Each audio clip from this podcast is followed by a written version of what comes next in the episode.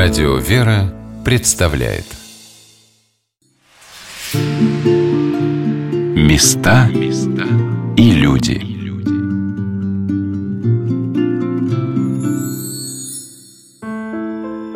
Дорогие друзья, с вами Юлия Бочарова.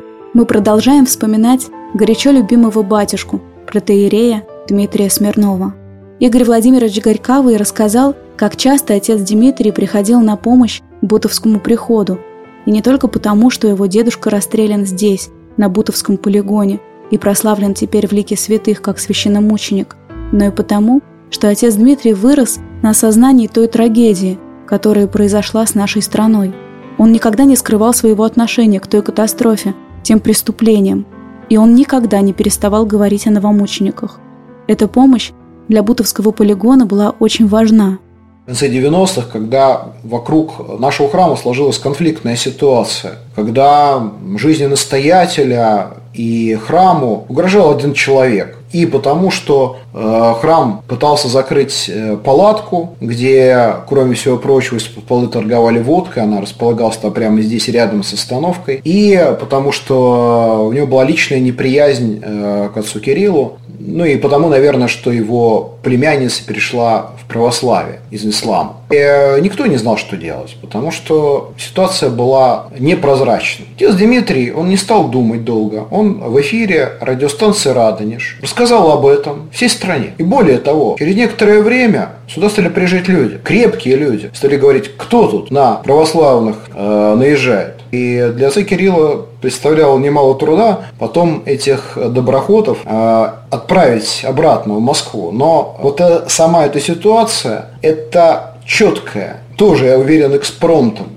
вышедшее вмешательство отца Дмитрия показывает, как он умел решать даже те вопросы, которые как бы с нашей обыденной точки зрения находятся вне поля зрения духовенства. Таким он остается в нашей памяти, свободным, ярким, сильным, Царство ему небесное.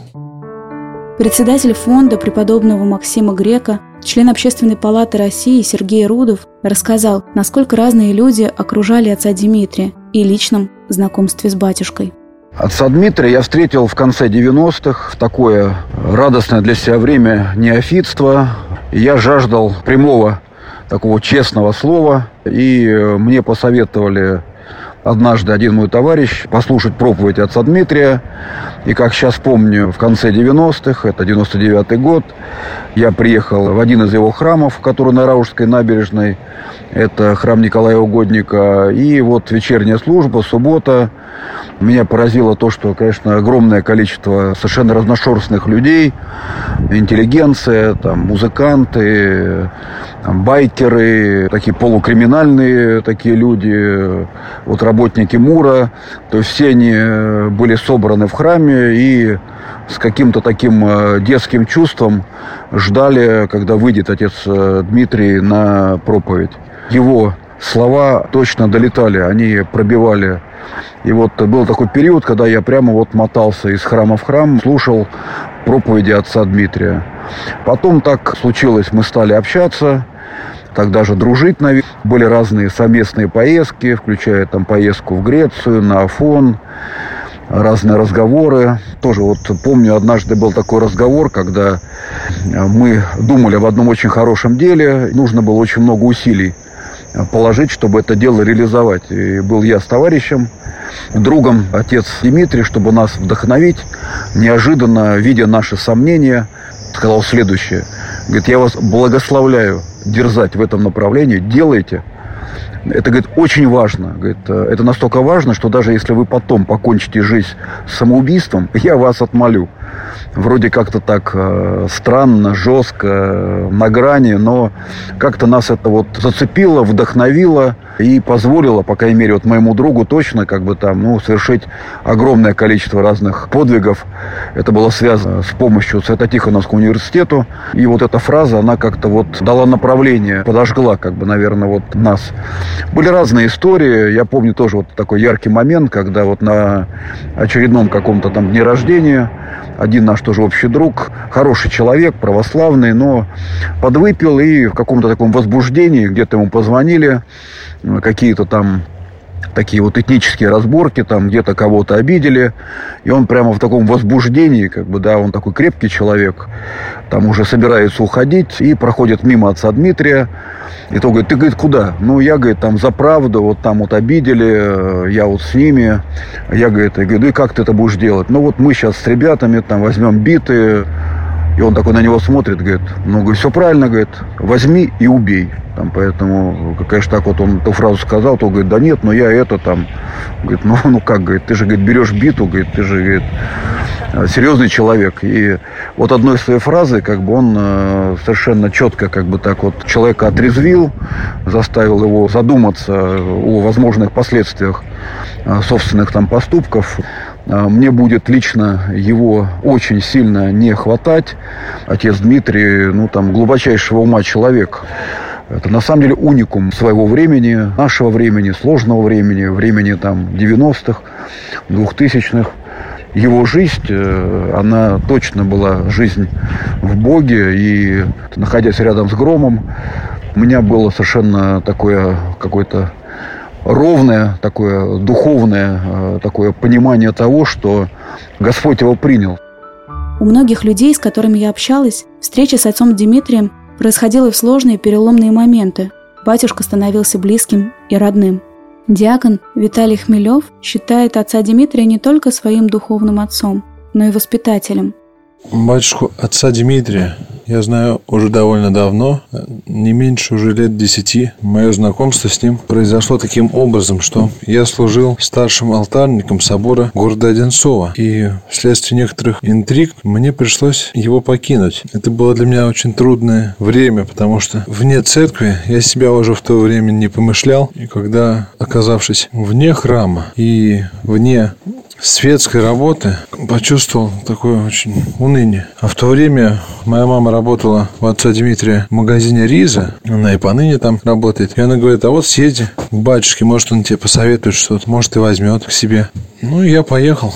Приехал к нему на службу, подошел на исповедь, все ему рассказал о себе. И он как-то так вообще тепло и по-отечески отнесся ко мне и вообще к моей проблеме. И еще такое было у нас общее, общий такой момент, то, что он закончил когда-то худграф МПГУ, и я тоже его закончил. То есть мы как бы учителя ИЗО. И он мне говорит, ну как же не взять коллегу? И как-то так взял меня прям сразу на работу на, по трудовой книжке, что мне потом алтарники местные говорили, что это вообще из ряда вон. Обычно к нему приходят, ну там, пока как, некоторые послушания послушание такое исполняет, он там присматривается, то есть такой, как испытательный срок. И мне сразу, поэтому для меня это было в то время какое-то необыкновенное чудо. Вот. Это только потом я еще осознал через время, какой вообще удивительный приход я попал. Он как-то вот, вот хоть я там 4 года у него послужил, но за эти годы он меня формировал. Да, это действительно можно назвать воспитанием. Вот. И, и если посмотреть на клир храмов, которыми отец Дмитрий заведовал, то можно увидеть, что он возлелеял духовенство этих храмов. Он их тоже так же, как и меня, там откуда с улицы люди пришли, тоже сначала выполняли там какие-то послушания разные, потом постепенно вот возросли до служения Богу у престола. Это его заслуга.